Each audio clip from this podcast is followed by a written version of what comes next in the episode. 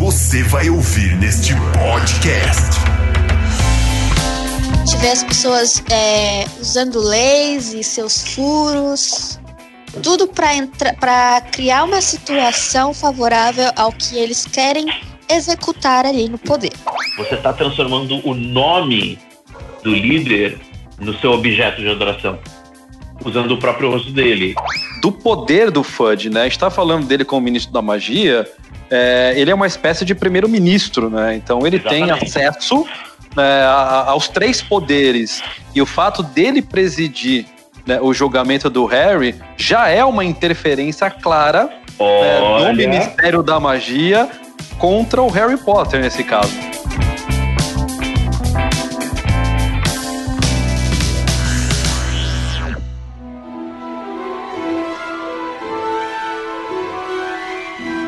Fala galera, estamos começando aqui mais um podcast da Glocal, trazendo a nossa equipe aqui da cultura pop. Faz tempo que não nos reunimos, falamos aqui no começo da pandemia, já estamos aqui no dia 5520 e seguimos. né? É engraçado, você, você foi tentado a falar. Nós falamos do começo da pandemia e agora nós estamos Aonde nós estamos na pandemia? Nós estamos no meio da pandemia, do final da pandemia? Pois é. O futuro dirá. Pois é, estamos. Dirá. Em algum momento nós saberemos em que ponto estamos na pandemia. O dia que você for dar aula sobre isso, você vai saber. Pois é, eu, eu, pensei que eu estaria aposentado até lá, mas já sei que não vou me aposentar em vida, então. Ninguém vai. Nenhum de nós. Provavelmente algum dos ouvintes vai se aposentar. Também só o futuro saberá dizer algo sobre isso, né? Mas o importante é que nós estamos aqui de volta é, e vamos falar um pouco sobre o famoso menino bruxo Harry Potter, ou Harry Potter, se você preferir. E começaremos aqui uma, uma discussão, um papo aí sobre esse universo do Harry Potter. Depois vamos focar em alguns pontos específicos apenas da história do menino bruxo, né? Se você notar qualquer semelhança com a realidade, será uma mera coincidência? Eu não sei. Mas eu quero começar fazendo uma pergunta e depois já passo a bola para o Silas. E daí? Silas. E daí? Ah, essa, é essa, é a sua pergunta. Tá, tá essa é a minha pergunta. E daí? Ah, ouvintes da Glocal, meu nome é Silas, Silas Chosen, e vim aqui para desvendar os mistérios do menino bruxo. Pela segunda vez, falando sobre o menino bruxo na Glocal, estamos profanos pra caramba. e eu tenho também uma pergunta, e é o seguinte: ouvinte da Glocal, quero que você foque os personagens cartunescos que nós temos à frente do Brasil e quero que você pense num paralelo com o Harry Potter. E eu quero perguntar: quem nessa instância governamental representaria o Hagrid? Oh, eu não sei, eu gostaria muito de saber. Caraca, eu não vou dormir pensando nisso mais. Carol, aproveita aí, faça a sua introdução. Aproveito aqui para dizer que Sou Carolina Bertolo, voltei aqui para falar de Harry Potter. Eu sigo insistindo nessa pauta. Vocês fãs de Harry Potter que escutam aqui a local, têm a minha simpatia. E o que eu queria é, dizer Carol é, é heroína. eu queria dizer o seguinte, citando diretamente o Messias, é, conhecereis a verdade e a verdade vos libertará. Hum. Comunista! Edu, Edu, chama a vinheta antes que a gente faça mais piada sobre messianismo. Exatamente. Roda a vinheta aí, Renatão. Está no ar. Cultura. Espiritualidade. Impacto social. Local Podcast.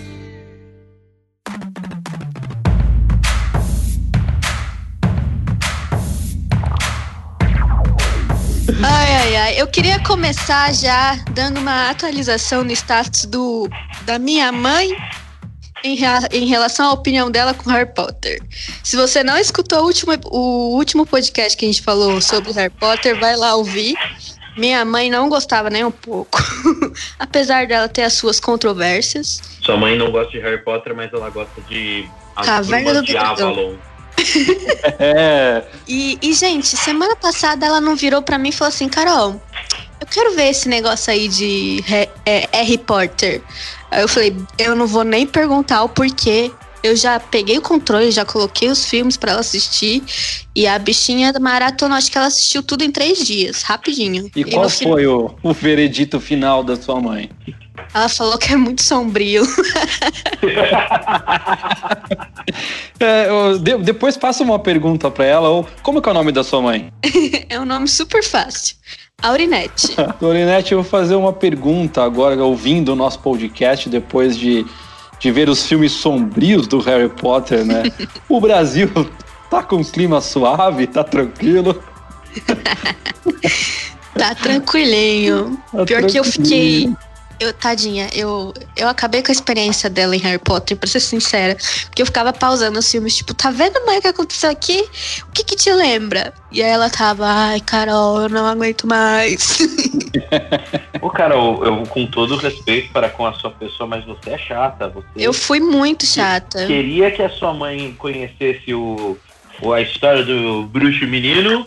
E você foi, poxa, já, já pensou? Tudo bem, o- o- os meus pais e a minha mãe assistiu O Senhor dos Anéis. Mas já pensou se toda vez que Frodo tropeça numa pedra, eu paro, uso o filme e questiono a minha mãe sobre o que ela tá achando? Ela já tava É. dormindo vendo o filme. Ah, vai ver É. que no caso de Senhor dos Anéis deu uma ajudada aí, né? Essa pausa, essa discussão. A minha mãe, eu percebi que ela ficou meio chateada. Aí eu fiquei quieta. Eu fiz isso umas três vezes.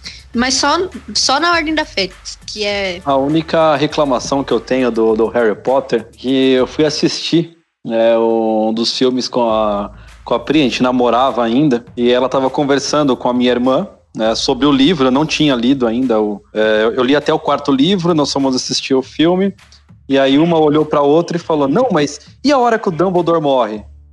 Eu fiquei olhando assim, tipo, como assim o Dumbledore morre?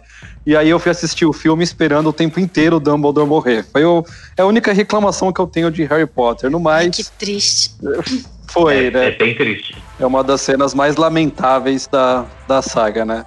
E se você não viu Harry Potter, tomou um spoiler como eu, não reclame se você está ouvindo. Nada melhor do que um aviso de spoiler dando um spoiler. Fica, Exatamente. esperta. Vamos ter spoilers. Exatamente. Afinal, estamos, estamos focando no quinto filme do Harry Potter, mais um, vamos falar bastante da saga como um todo, mas a gente vai ficar mais no quinto livro, na Ordem da Fênix.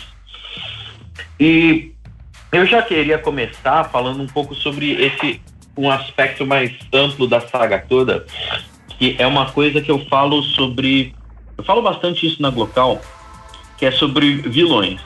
Se você quer fazer um vilão que vai funcionar, normalmente uma boa dica é faça dele um nazista. Porque ninguém tem pena de nazista levando soco na cara. Muito pelo contrário, as pessoas Muito vibram. pelo contrário. Normalmente é, é recebido com aplausos. É, e você, jovem Berbe, que assistiu Harry Potter e não conseguiu reconhecer nada, nenhuma das analogias que são feitas no, na história, é bem intencional o- a- o- a- os paralelos que você tem entre os vilões da saga e a galera mais inclinada para direita extrema ali do meio do, começo para o meio do século XX. Só para reforçar Que- aqui, tá? Nazismo é de direita, viu, pessoal? Só para reforçar o, o conceito aqui, tá? Continua. Silas. Como eu estava dizendo, a galera é mais inclinada ali para a direita extrema no, no meio do século XX, que causou um rebuliço na Europa, porque eles decidiram que a Polônia não ficava muito bem ali onde estava, ela devia ir para dentro da sala deles. O principal foco, eu estava até conversando com um amigo meu hoje sobre isso. Esse meu amigo ele estava falando que o Thanos era um nazista. Hum, E aí eu falei assim, calma, calma, você está confundindo as coisas. O Thanos, eh, você pode chamar ele no máximo de maltusiano. exatamente. Eu chamo de um monte de outros ah, adjetivos que a gente não vai entrar nesse assunto dessa vez. Mas o, a, a- a diferença é que para você chamar alguém de nazista, para você ter essa definição, você precisa estabelecer o que é comumente aceito. E o professor de história está aqui do lado virtualmente, a gente está fazendo distanciamento social. É, para mim, corrigir, Importante. é que o, o, o nazismo ele é uma ideologia fundamentada num ódio por minorias bem específicas ali da, daquele contexto histórico social da Alemanha naquela época, onde eles queriam o extermínio de raças que não fossem do que eles consideravam uma raça pura. Isso incluía os ciganos, isso incluía os judeus, isso incluía é, testemunhas de Jeová, homossexuais, Negros. todas as, negros, todas as pessoas que os nazistas consideravam que não mereciam ser humanos. E no Harry Potter, ah, você tem uma casta de vilões que estabelece um padrão para a, para a vida humana e quem não pertencer àquele padrão não merece ser considerado vida humana, que é a galera que tem sangue mágico e a galera que não tem sangue mágico, que eles chamam de trouxa. E você tem um monte de outros paralelos que afloram muito mais durante o quinto ano de Harry Potter em Hogwarts, que a gente vai discutir mais ao longo de hoje.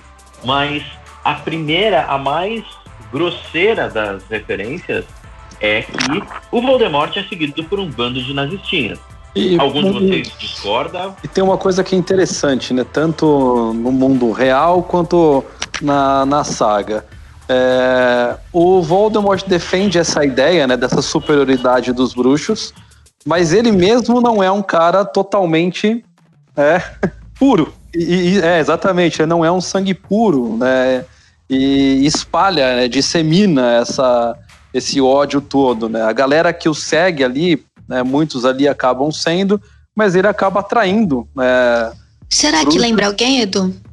Pois Alguém é, que né? pregava uma raça superior e não era necessariamente. Pois é, né? raça. São mais dessas, dessas curiosidades, né, que a gente vai acabar, que a gente acaba percebendo nesse contexto, né? Então é, é bem interessante é, esse, esse paralelo aí que, que o Silas começou fazendo. É, isso tá no Harry Potter, continua no, no Harry Potter sem Harry Potter, né? Que é o Animais Fantásticos ali. Você também vê isso acontecendo. Então, o tempo todo né, na, na saga você vai perceber né, essa ideia nazifascista jogada na sua cara. Aronia, te ambientar mais ou menos no, no quinto filme, o quinto filme e o quinto livro se chama Harry Potter e a Ordem da Fênix. A Ordem da Fênix é uma sociedade secreta que foi fundada pelo Dumbledore. Dumbledore, que na época da. Perdão. O Dumbledore é o diretor de Hogwarts. É que eu não lembro se ele era diretor na época do. Ele não era diretor. Não, né? Tá, Não, é- beleza. ele é professor. É, então ele era. Quando ele fundou a sociedade, ele era professor em Hogwarts. E nessa e nesse filme, né, nessa linha do nessa linha do tempo não, neste período do tempo, é a mesma linha do tempo o tempo todo. É, ele ele é diretor de Hogwarts e ele é, reconvoca a Ordem da Fênix, as pessoas que sobreviveram. Então a gente tem a primeira Guerra dos Bruxos, que foi quando o Voldemort chegou, causando em geral, querendo matar todo mundo, que não fosse sangue puro. E temos Ele aí. consegue um monte de seguidores. Ele consegue um monte de seguidores. E aí a gente tem agora a Segunda Guerra dos Bruxos. O quinto filme é anterior a essa Segunda Guerra. É aqui, é aquele tempos, em- sabe aqueles segundos antes da, da desgraça? É esse filme. Esse filme veio mais ou menos assim para esses segundos antes da desgraça ser instalada. Eu acho que a primeira coisa que a gente precisa estabelecer aqui é que não existe golpe sem apoio popular. Então, Já vamos, já vamos entrar pé na cara. Assim. já vamos entrar com o pé no peito. Chega, É. já- já chega de- não, não é mais varinha agora. Não é mais de varinha que a gente tá falando agora. Então. A gente já chega. Exatamente. E uma coisa que é, que é interessante é você dá o golpe com o apoio popular, mas você não deixa os populares participarem do golpe. Não, ele é você- completamente elitizado. Exatamente. Ah, Você vende um discurso, as pessoas compram e são manipuladas a partir daí, né? Então é, é assim que você constrói esse golpe, né? finge que eu não estudei em faculdade de gente inteligente. Eu só fiz comunicação, publicidade, não é coisa de gente nobre ou inteligente de maneira nenhuma. É, o- o- no, no filme, o que vocês estão chamando de golpe, o que vocês estão chamando de apoio popular, o que vocês estão chamando de azelite, pelo que eu estou lendo nas entrelinhas. Bom, aí é que a gente entra um pouco mais no na história da, que, da qual estamos falando. A história começa com. Na verdade, a história começa com o final do, do livro anterior, do filme anterior, onde o Harry participa da Copa da. Torneio Tribruxo. do torneio Tribution, Copa das Copa das. Confederações ali. É, essa mesmo. quase isso. é. Então ele participa do torneio Tribucho, que era uma armadilha, porque precisavam do sangue do Harry pra ressuscitar o Voldemort, né? Meu Pra Deus. tra- Nós somos muito hereges, gente. Só isso que eu tenho a dizer. Peço perdão aqui já por Que? antecedência. Falando só de, só de ritual e sangue, bode preto. Não, e, e o prêmio tem, da. gente, tem muita gente aqui que chama isso de quinta-feira. Pois é.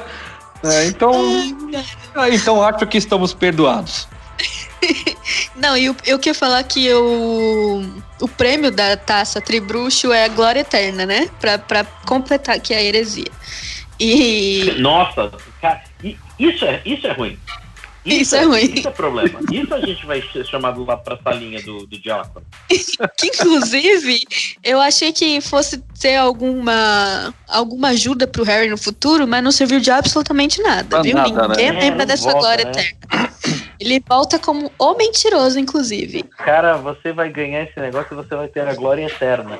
Legal. Não, legal. Você vai ganhar isso vai Parabéns. Jesus. É ótimo. Exatamente. né? Além dele ter participado do ritual que traz o Voldemort de volta a um corpo físico, A instituição de ensino de, in- imputa a ele a glória eterna. exatamente, né?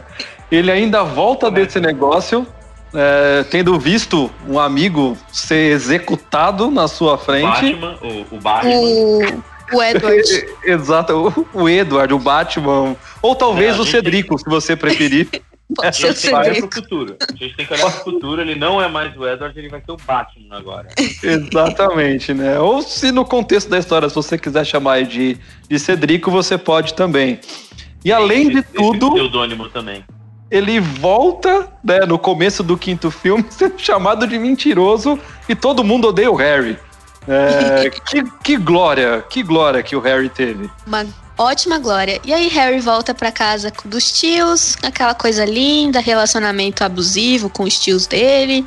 Ele é atacado por dementadores e acaba usando magia sendo menor de idade.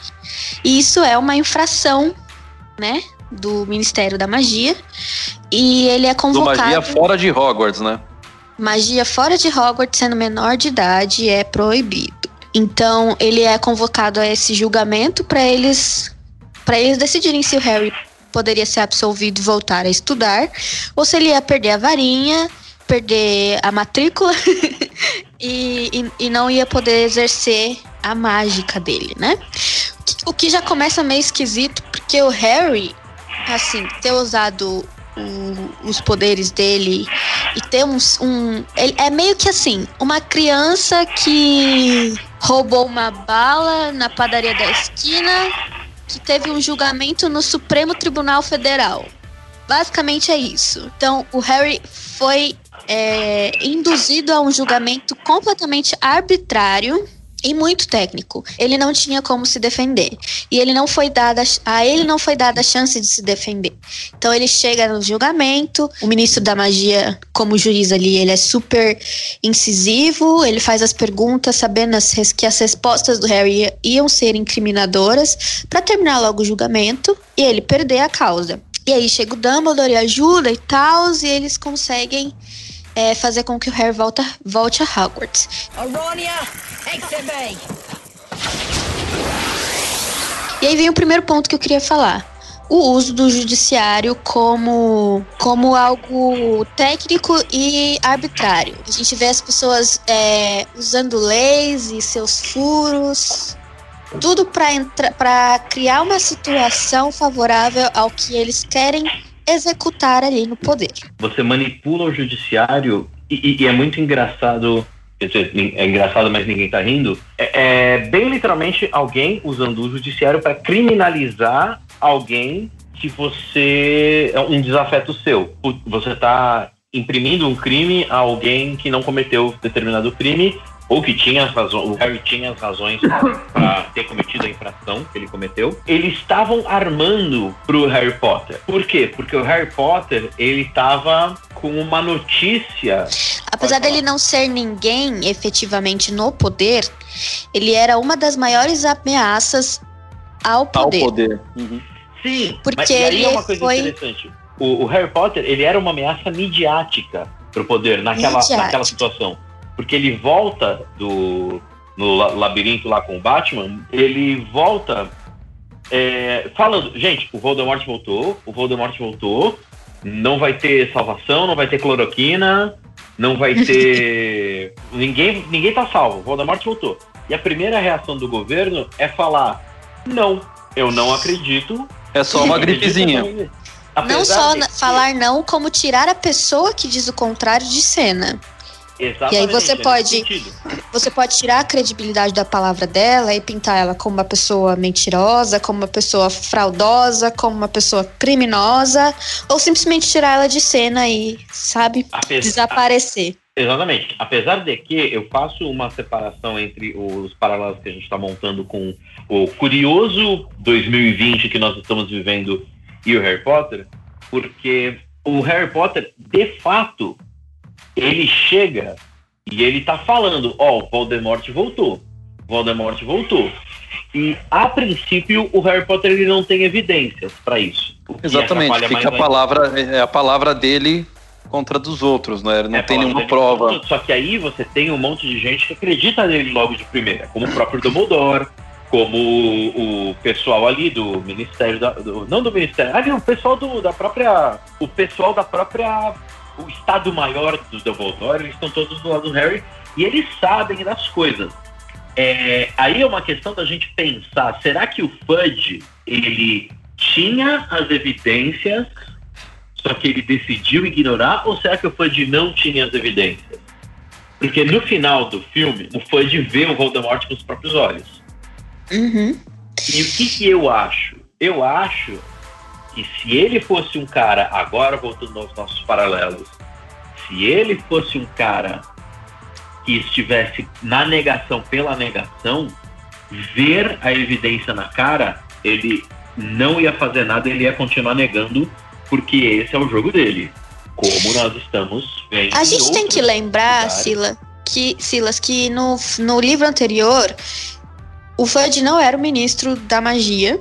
Não? É, não, era um, um outro carinha, qual que era o nome dele? Que o filho, que era o comensal da morte lá, que tinha o tique de pôr a linguinha pra fora. Não, esse daí não era. Ele, ele não é ministro. O, o Ele era o quê? bigode, o cara que tem o bigode de Hitler, que é muito estranho eles terem feito essa brincadeira no em Harry Potter. eu não lembro. Eu acho que ele era acusador, porque eu lembro daquela. Ele era um, um, um dos, um dos caras, um dos tops ali no, no ministério. Que cara. inclusive quando teve, né, que o Bartol Crouch, o nome dele. O Bart. Isso, é o Barto Crouch, é o Barto Crouch. É, mas o Fudge ele era ministro. O, o Fudge, se eu não me engano, o, o- a história começa com o Fudge já sendo ministro, o primeiro É, ele livro. já é. que eu acho que o já não é. é mencionado no primeiro livro. É, inclusive, se eu, não me, é, se eu não me engano, acho que ele faz a abertura do, da a Copa abertura. do Mundo de Quadribol, é, que é a honra ele. do primeiro-ministro. Isso, É. é ele mesmo. Eu- E, inclusive, eu quero, eu quero é. chamar a atenção para essa questão, inclusive, é, do poder do Fudge, né? A gente está falando dele como ministro da magia, é, ele é uma espécie de primeiro-ministro, né? Então ele tem Exatamente. acesso né, a- aos três poderes. E o fato dele presidir né, o julgamento do Harry já é uma interferência clara né, do Ministério da Magia contra o Harry Potter, nesse caso. É o Supremo Tribunal Federal do Brasil aqui julgar uma criança que roubou uma bala no- numa, na padaria da esquina. exatamente. Só, que ela, ela, só que ela roubou a, ba- a bala da padaria da esquina, que é o nome da padaria da esquina é Veja. É, é uma criança que tem uma bomba. Ela roubou uma bomba da padaria da esquina. E é- essa é a questão. Só que o, o- o Edu chamou a atenção para um negócio muito interessante, que o, o cara do executivo, ele chega e ele começa a agir como o legislativo. E aí eu não sei se a gente pode fa- fazer uma crítica ao mundo mágico, ao, ao- fazer uma crítica ao FUD como um cara que não está respeitando a divisão, dos, a divisão dos três poderes, ou simplesmente a gente não sabe que o mundo da magia não tem divisão de três poderes e a democracia é uma coisa louca dos trouxas para eles. Exatamente, né? Ao menos no, no- no filme não Assim fica isso claro, né? Assim como eletricidade ou ter animais que têm uma cabeça só, sabe? A democracia é só mais uma dessa coisa engraçada que os trouxas fazem. É, Mas Pois que é. existe um autoritarismo nítido por parte do FUD Sim, e com uma, certeza. né, e uma interferência direta nesse caso, né? Porque se fosse um julgamento normal, você não precisaria do FUD ali fazendo esse papel, né? Tem, tem toda a razão. Você pensar que, como, como a própria Carol falou, vocês, vo- vo- sabe, não é só é o Superior Tribunal Federal julgando um garoto que roubou uma bala. É o presidente da nação invadindo Exatamente. o Superior Tribunal Federal para ele, em pessoa, julgar a, a criança que roubou a bala. É como se o cara tivesse roubado a bala da vendinha dele. Exatamente. Aronia. Então é uma situação bem complicada, como a gente pode ver. É, tensão de todos os lados, insegurança no, tanto no governo quanto no- na própria população de bruxos que não sabem bem- muito bem o que está acontecendo. É, é engraçado que alguns dos colegas do Harry acreditaram nele lá no, no outro filme, e quando ele volta para a escola, todo mundo já acha que ele é mentiroso, porque houve uma construção de uma narrativa do Harry mentiroso. Porque E aí- tem celular e recebe mensagem no WhatsApp. Então, dá, dá no que dá. Pois é, isso é o que é, isso é o que dá ter inventarem mensagem instantânea. Então, assim, esse, é um outro ponto interessante, né? A criação de narrativas de, de meias verdades ou do que a gente pode chamar de pós-verdade e fake nós news. Podemos chamar, nós podemos chamar de fake coruja. Fake, fake owls. É verdade. Então, sempre fa é, falácias contra as pessoas que estão falando é, o contrário do que o governo tem afirmado. O governo, no caso o FUD, o Ministério da Magia, tem afirmado que não, Voldemort não voltou, que o Harry está louco e o Dumbledore também. E aí a gente entra em um outro ponto que é, sempre que alguém fala pro FUD que o Voldemort voltou, ele, além de negar, ele aceita essa, esse aviso como uma forma de ataque pessoal a ele. Sim, Exatamente. o, é muito inteligente essa construção do personagem do Fudge, porque o Fudge só tem medo de uma coisa, e não é o Voldemort. O Fudge ele tem medo do Dumbledore, porque Exato. o Dumbledore, no passado, já teve algumas ocasiões em que as pessoas queriam que o Dumbledore virasse ministro da magia, e o Dumbledore falou: Eu não sirvo para política, não me venham com essa, o meu negócio é, é beber cerveja manteigada. É, então o Fudge, ele não compra esse peixe. O Fudge acha que o, o Dumbledore quer derrubar ele. Então quando você vem apoiando, entre muitas aspas, a narrativa do time adversário, ele vai achar que é um ataque. E, e uma coisa que é interessante é, na postura do Dumbledore ao longo né, de todo esse, esse filme, até para proteger né, o Harry, é o afastamento, né? Ele se afasta do Harry, ele se afasta, né, meio que publicamente até ali de, é, de Hogwarts. Ele não fica muito. É, é um filme em que ele aparece poucas vezes para preservar o Harry, porque ele sabe que o que o Voldemort já tá sacando a mente do Harry, então ele quer manter um afastamento. Então, é, o Dumbledore ele é uma figura extremamente importante por perceber é, a jogada do Voldemort com o Harry e do Fudge com relação a ele num contexto político de todo esse, de todo esse momento. Eu acho é, essa postura do, do, do Dumbledore extremamente interessante nesse filme especificamente. Ela é, mas é, vocês que vi- provavelmente viram o filme mais vezes do que eu, ou leram o livro mais vezes do que eu, me lembra uma coisa. O Dumbledore, ele tá evitando o Harry, depois eu sei que o Dumbledore se arrepende de ter feito isso. Agora, eu não lembro se o Dumbledore tava evitando o Harry para se proteger. E aí ele manda o Harry ter as aulas de oclumencia com o, com o, o, o, gótico, o professor gótico. Então, quando você lê a, a, saga toda, eu vou dar outro spoiler, mas é um spoiler moral para a história toda, gente. É, quando você lê a história toda, você percebe que o Dumbledore ele era meio babaca. Muito. Dumbledore ele tem esse, essa, essa, essa, esse complexo de mestre dos magos, onde eu vou mostrar o caminho, mas você tem que passar pela porta. Mestre dos magos, onde Dumbledore, onde você foi? Ora, ele entrou atrás daquela pedra. Agora ele não está mais aqui. Dumbledore faz isso a história toda.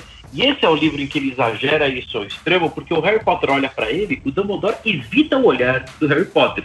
E eu não lembro se é porque ele tinha medo que o, que o Voldemort lesse a mente dele através do Harry Potter. Aí não vem muito ao caso, mas e também não vem ao caso a gente falar do Dumbledore necessariamente. O, o, o problema desse podcast é o Fudge, na verdade. é, é, é, é, o ministério como um todo, né? O ministério é, então, como um todo, tem razão. Assim, o Dumbledore sabe, ele sabe manipular as situações e as pessoas. Isso é óbvio em toda a saga. E ele faz isso o tempo todo. A diferença é que o Harry confia nele, né? Confia nessa manipulação é, do Dumbledore. E que no final até que faz sentido. Quando você para para analisar a imagem como um todo, você vê que fez sentido a postura do Dumbledore em, um, em uma ocasião ou outra. Mas a questão é, Ok, Harry não foi condenado, Dumbledore conseguiu salvar ele e ele precisa voltar para Hogwarts. Hogwarts é o lugar que está mais isolado do Ministério da Magia ali da Inglaterra. E é o lugar onde Dumbledore tem a maior influência, certo? certo. O que, que o Ministério da Magia faz? Precisamos tirar o Dumbledore.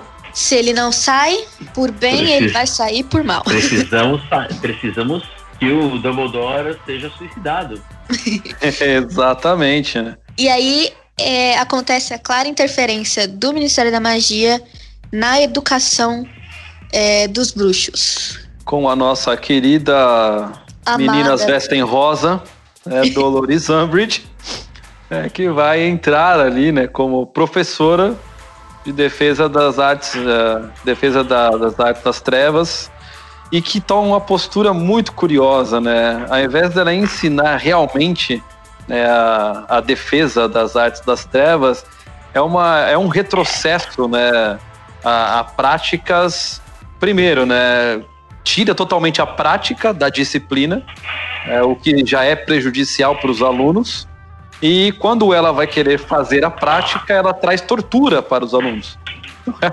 é, é, muito contraditória a forma como ela ensina, né?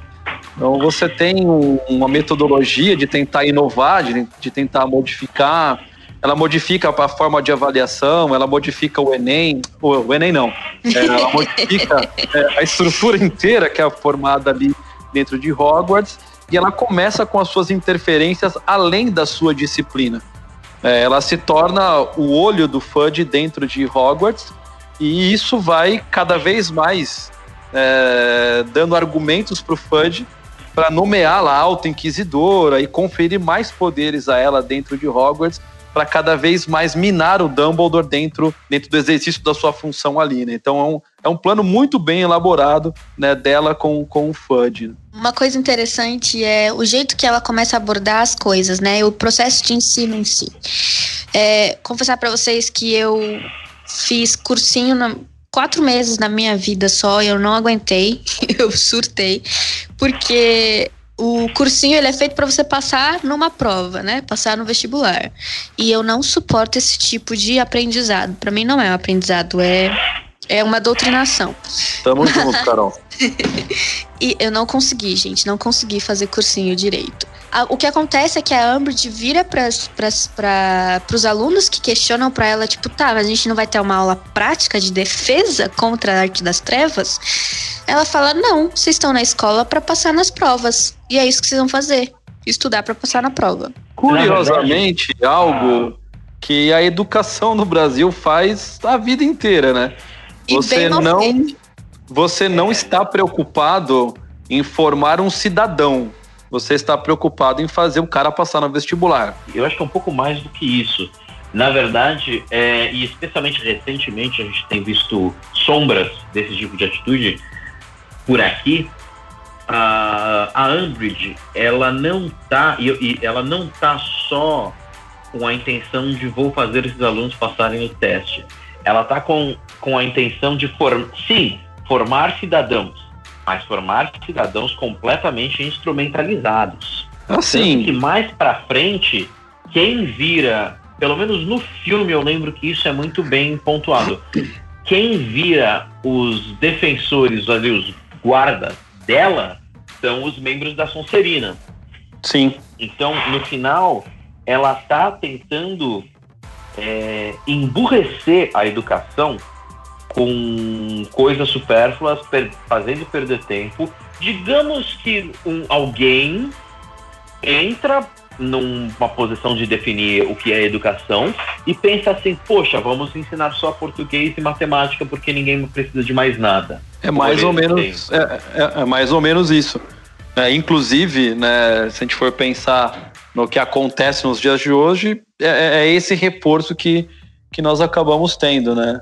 Você Isso, cria o cidadão facilmente alienável. Isso, exatamente. é aí onde eu queria chegar. Você cria um- um- uma massa de manobra, você instala o aplicativo massa de manobra, sabe?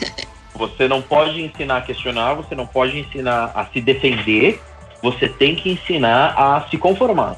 Aí ela tem que, você tem que aprender obediência ao nosso grande líder. Aliás, é muito, eu acho muito legal quando eles entram no Ministério da Magia pela primeira vez naquele no filme.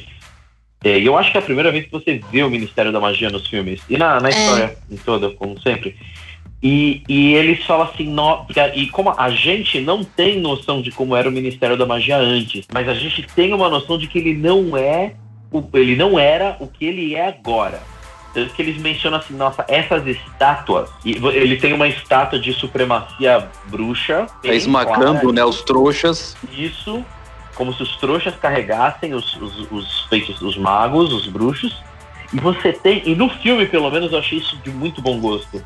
Você tem estandartes gigantes com o rosto do Fudge. Do FUD. aham.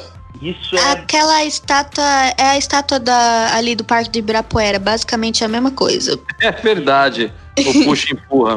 o puxa É, e essa empurra. mesmo. E e esses estandartes do Fudge, eles são muito 1984.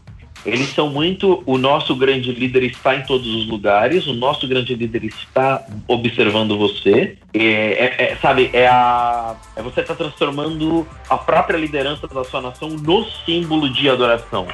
Você está transformando o nome do líder no seu objeto de adoração, usando o próprio rosto dele. Então, meio que não tem mais salvação para a democracia depois que você transforma depois que você quando, quando você transforma o seu líder num deus, não tem muito muito para onde ir.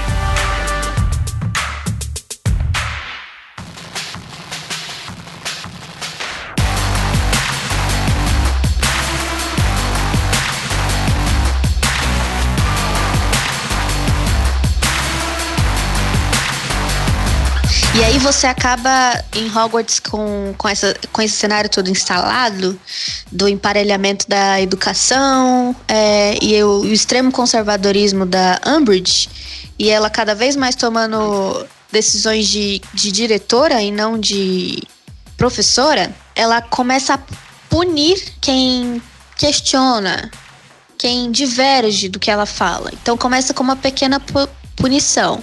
De repente você vê que muita gente já é punido e as pessoas começam a ter medo. As pessoas começam a, a, a temer por, sei lá, olhar pro lado e piscar. E aí ela começa com as proibições. Não pode isso, não pode aquilo, isso aqui também não. Até que a gente chega na proibição de organizações, né, estudantis. E, cara, essa é uma. Isso aqui não é nenhuma coincidência e nem um paralelo. Proibi proibição de organização estudantil tá na história de tudo que é regime ditatorial. E, inclusive, né, se nós lembrarmos o, o período ditatorial aqui no Brasil, você tem. é, existe um decreto né, de que qualquer aglomeração acima de quatro pessoas é, já estava autorizada a polícia do exército chegar e meter porrada em todo mundo. Levar preso, inquérito. Então você não podia né, sair em mais de duas, três pessoas é, na, na rua, porque senão você estaria correndo o risco de ser preso. E aí ela monta a, uma guarda, né? Com os, com os minions dela lá do, da Sonserina, que começam a fiscalizar as pessoas, né? E aí surge a segunda sociedade secreta aqui, o segundo grupo de resistência da história é, de Hogwarts, que é a Armada de Dumbledore. Ah, uma coisa que é só para antes de você entrar na armada do, do, Dumbledore, que é, que é interessante, inclusive com o paralelo que o, que o, que o Silas fez no começo, é, todas as vezes que você vê a Dolores mandando o Filch pregar né, uma nova norma, um novo decreto ali, né, do que acontece, é semelhante aos atos institucionais que nós tivemos aqui no Brasil. Ah, é, nossa, muito boa. cada, cada preguinho que o Filt mete na parede ali com um decreto novo é um ato institucional que acaba entrando. O pior aqui no Brasil foi o AI-5, mas nós tivemos outros, né? São mais de 20 atos institucionais que nós tivemos aqui no Brasil. E quando ela forma essa brigada, né, que a Carol citou, que é formada basicamente por membros da Sonserina e o Filt, é, seria quase, né, pensando num contexto estudantil ali, quase o início da formação da juventude hitlerista. é muito isso. Não tem nem como, como falar outra coisa. Que é totalmente isso. E tem até condenações, né? Você vê tem, eles ganhando tem. premiações e tal. E, e aí, o que, o que se trata essa armada do Dumbledore? É uma é a arma secreta do Dumbledore? É um exército de comunistinhas que ele que ele criou para dar o golpe no Fudge? Não é. É sim. É sim. Dumbledore é comunista. de comunistinha maconheiro. A, a, o Ministério é da Magia que está. Bebe cerveja. É menor bebendo cerveja. É menor bebendo cerveja. E na verdade era só a galera com, com medo, né? Os alunos com medo, pedindo pro Harry ensinar eles alguns feitiços, porque o Harry foi privilegiado aí nesse sentido, ele apanhou muito e ele acabou aprendendo antes da galera, né? A glória é eterna. A gló famosa a glória, glória eterna. eterna. Serviu só para isso. A glória eterna é você ser protagonista e apanhar o resto da vida. Você Exatamente. quase morrer por causa de um dragão numa competição escolar, serve para isso aí. Então, novamente, gente, assim, sabe, Dumbledore é super legal, mas, cara, alguém do Ministério da Educação realmente precisa desesperadamente ir pra Hogwarts. não, isso aqui no primeiro, eu não lembro se é no livro ou no filme, que acho que é no livro que fala. Que antes tinha a punição dos alunos era tortura, que eles tinham calabouço, que não sei o que. E, tipo, Hogwarts de hoje em dia, o, o, a Hogwarts do Harry Potter é Nutella ainda. É, é o, o molezinha. Fala isso, o fala isso.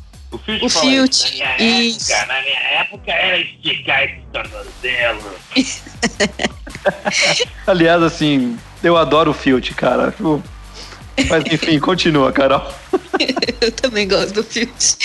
Eu sou culpada disso. Eu sou a pessoa que acha o Harry irritante e gosta do Filt. Perdão, fãs de Harry Potter. Aronia, que, aliás, é é bem interessante, né? Formar o nome da. Aí também acho que é uma sacanagem do Harry, né? Ao invés de fazer a armada do Harry, não vamos jogar nas costas do Dumbledore. Né? Se der problema, a culpa é do Dumbledore, né? Tipo, e foi o que aconteceu. Foi o que aconteceu. É, justifica a demissão e quase prisão do Dumbledore. E isso continua acontecendo, né? A gente escolhe uns nomes burro aí pra umas coisas e acaba dando ruim. E, e ali é, é, é interessante, né? Porque é, chamar o Harry para dar aula, isso reflete que, que as aulas realmente de defesa contra as artes das trevas não estão funcionando, porque ninguém está aprendendo nada. É, significa que, de fato, é, as pessoas irem com o Harry é, garante ao Harry, pelo menos, a credibilidade que ele precisa. É, porque é interessante no, no, no, contexto do filme todo, o Harry é muito julgado por todo mundo, né? Só quem está do lado dele são os Weasleys de forma geral e a, Hermione. É, e aí, posteriormente, né, outros acabam se achegando. Só a galerinha da Grifinória ali, basicamente, tá, tá junto com ele, um ou outro de outra casa. E ali é um momento que eu acho que o Harry tem, né, de, de um respiro, né, do tipo, legal, alguém tá comigo, não estou sozinho né, e vamos poder fazer alguma coisa para lutar contra esse mal que, que nos assola, né? Então acho que ali é um momento importante pro Harry enquanto personagem do filme. né? Cara, acontece uma coisa nesse filme que eu tô com inveja, porque ainda não aconteceu, pelo menos no Brasil, eu acho. Eu achei que fosse acontecer com o episódio aí de um certo ministro da justiça que, que saiu atirando pra todo lado, mas não aconteceu. A galera começou a se tocar que a narrativa da, das fake news tava esquisita. Não tava, não, não tava fazendo sentido. E começou a falar, ah, Harry, eu acho que você estava certo, me desculpe. E foi aí que, que, que o Harry começou a ganhar apoio, né? E o que acontece depois disso é que o, as coisas começam a ficar esquisitas, cada vez mais difícil de acreditar. O autoritarismo da, da Umbridge, que tinha um certo apelo, porque ele estava disfarçado de disciplina, de ordem, de eu vim botar essa Hogwarts na, no, nos trilhos de novo, tudo bonitinho, é, começa a ficar opressor, as pessoas começam a perceber que as coisas estão esquisitas. E aí começa a armada do Dumbledore. E aí a Umbridge tem finalmente a carta na manga que ela precisava para incriminar o maior opositor político ali que, que eles tinham, que era o próprio Dumbledore, apesar do Dumbledore não ter nenhum poder político de fato, né? Nenhum cargo. E aí eles incriminam Dumbledore e o caminho fica livre. Ela Pra- assume, né, como, como diretora interina da Isso. escola. né? Ela vira diretora. Ela Tem assume uma- como diretora e o caminho até no ministério fica mais livre para que Para as interferências ali em Hogwarts. para as né? interferências dos comensais da morte. Uma coisa que eu, uma cena que, que é muito marcante para mim no filme desse desse autoritarismo extremo e eu acho que aí inclusive que que, que cai talvez a, a ficha de muita gente é quando o Fred e o George estão sentados num banco com um menino, um estudante do primeiro ano, um menininho novinho que tinha acabado de passar né, pela tortura lá da, da, da canetinha que marca a mão lá, que eu esqueci o nome. É, o menino tava chorando e o Fred e o George estavam consolando ele. E o Harry passa e vê aquela cena. É, então, pô, você tá torturando uma criança de 11 anos de idade, né? Porque fez alguma malcriação, porque roubou, tacou um papelzinho na cabeça do amiguinho, né? Então você começa a ter prazer na tortura. E isso é uma coisa né, que em todas as ditaduras é, a tortura ela começa com um propósito e depois ela termina com um prazer, né? Então as pessoas começam a ter prazer na tortura. Eu acho que essa cena para mim ela é muito marcante né, para cravar esse autoritarismo dela, essa ditadura que ela impõe em Hogwarts. É do tipo, olha, né, não interessa o que você fizer, se você não fizer o que eu tô mandando, eu vou te torturar e vou sugar você e não tô nem aí pro que vai acontecer. Eu acho que é uma cena muito emblemática para isso. Pro, pro governo autoritário, o povo é um. Sabe? É combustível que ele joga no motor. Pra que, que eu vou se- me importar com essas coisas que são ferramentas? O povo, ele se torna. me- meio que você precisa continuar torturando o povo para você continuar inserindo medo no povo, pro Exato. povo nunca querer tirar você do poder. Se você, não Exato. se você não faz a manutenção do medo, esse povo um dia vai querer se voltar contra você. E essa, essa é a função da Dolores, da, da Umbridge, que ela tá lá para fazer essa educação. Ela precisa fazer com que as pessoas saiam de Hogwarts com, com a ideia de que nós somos o bem e você tem que nos servir. Perfeito, é isso aí. Aronia! Pra gente ir aterrissando já num- num- no, no aeroporto do Evangelho, vamos. Eu, eu, eu gosto muito de pensar nessas histórias que falam sobre os tempos que a gente vive e sobre como tem muita aplicabilidade profundamente relevante atual numa, em um monte de coisa que Jesus Cristo fala e muitas vezes se a, a gente olhar para a mensagem de Jesus como um todo, num, num aspecto mais macro, o que essas coisas acabam significando. Porque, por exemplo, a gente está vendo que o Harry Potter, de uma maneira profundamente fictícia e sem nenhuma conexão com a realidade, está falando sobre um governo de exceção está falando sobre um, governo que faz acepção de pessoas, um governo que define você entra nessa porta, você entra nessa porta, você entra no porão e do porão você não vai sair. É, não só pelo princípio de supremacia racial do Voldemort, mas do princípio de supremacia político-moral de um governo do Punch. E aí você olha para os ensinamentos de Jesus. E os ensinamentos de Jesus, nenhum ensinamento de Jesus praticamente é individualista. A gente tem uma noção de que a gente tem uma, a, a, a, através da fé cristã, a gente tem uma relação pessoal e individual com Deus, mas nós também temos uma relação coletiva com Deus, motivo pelo qual a gente tem que se reunir e a gente tem que ser um agente transformador na vida de todo mundo à nossa volta. Quase tudo que Jesus falava era sobre se relacionar com os outros, era sobre você não é mais importante que o seu amiguinho.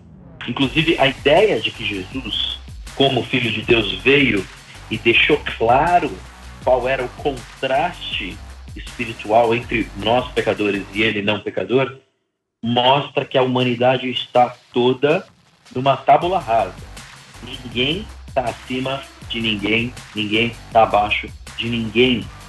E você instituir um princípio governamental que nega isso, quer isso seja numa ficção britânica ou quer isso seja numa ficção pouco ficção brasileira, você está ferindo o que eu acho que é um dos princípios práticos mais importantes de Jesus, que é você não vive sozinho. Você foi criado para viver num coletivo. Você faz parte de uma comunidade, queira você ou não. A não ser e, e é muito louco a gente estar tá numa época.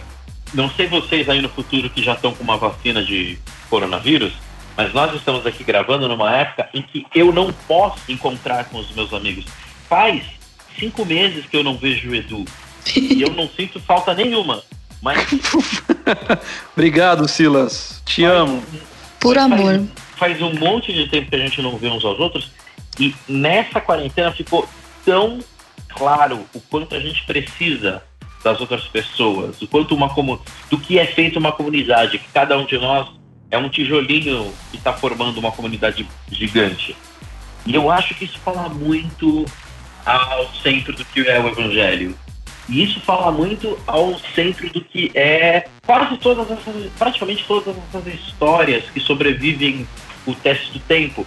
O Harry Potter é chamado para lá, para dentro da sala, para a sala péssima ferramenta de narrativa lá, que é a sala que dá qualquer coisa para quem quiser. Sala precisa, né? A Isso, sala, a sala precisa. precisa. Exatamente. A, o, a galera chega pro Harry Potter e fala: Harry, ensina a sua comunidade, sirva a sua comunidade. Precisamos que você execute um serviço que o governo está falhando em prover.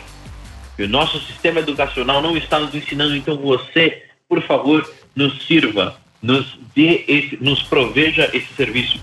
E o Harry Potter, ele nunca se nega a ajudar os outros. O Harry Potter, ele nunca deixa o coletivo na mão. O povo pode sempre confiar no Harry Potter. E eu acho que essa é uma é uma distinção muito clara. Os princípios mais individualistas, eles precisam se explicar muito bem perante o evangelho, porque o egoísmo é uma coisa bem sinistra. E falando em igualdade, Silas, é engraçado como quando a gente olha para a pessoa de Jesus, como ele, ele lidava com algumas situações uma, uma cena muito, muito emblemática é o julgamento da mulher adúltera. E ele é colocado contra a parede, né? né? As pessoas, os, os mestres da lei, as pessoas que estavam ali prontas a apedrejar, não eram pessoas comuns qualquer, assim.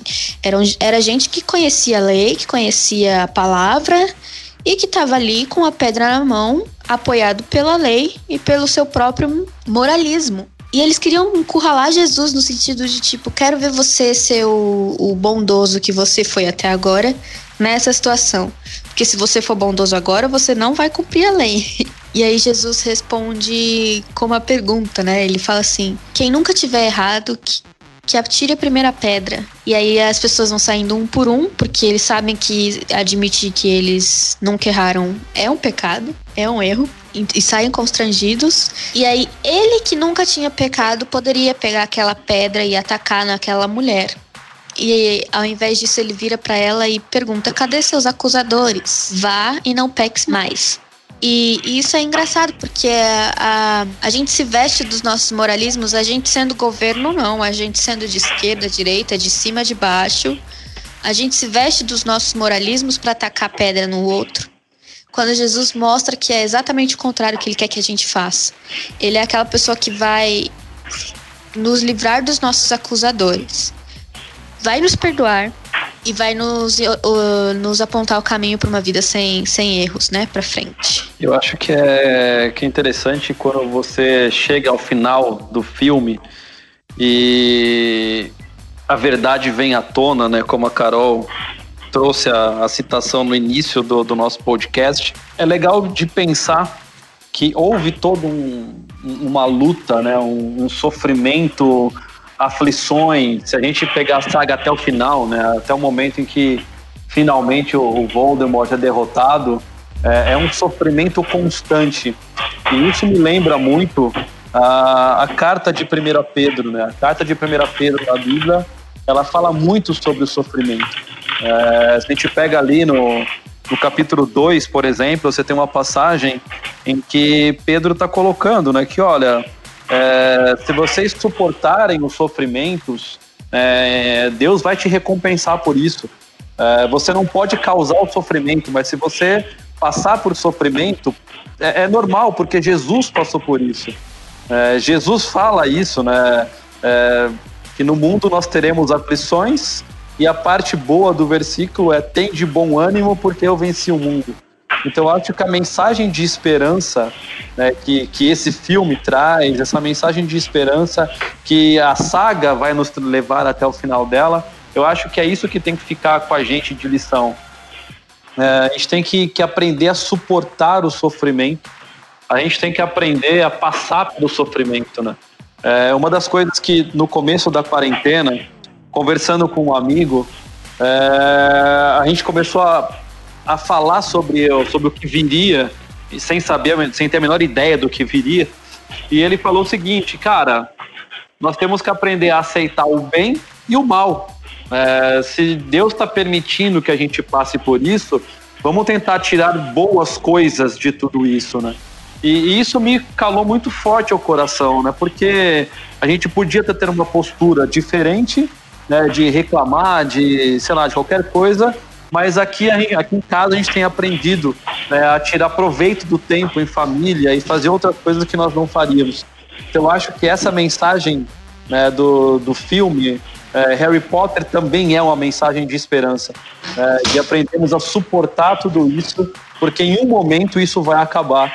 E eu tenho certeza que no momento que isso acabar, é, a gente vai estar ali vendo Jesus com os braços abertos assim para nos receber e aí sim, tipo, Vem pra glória eterna que acabou o sofrimento.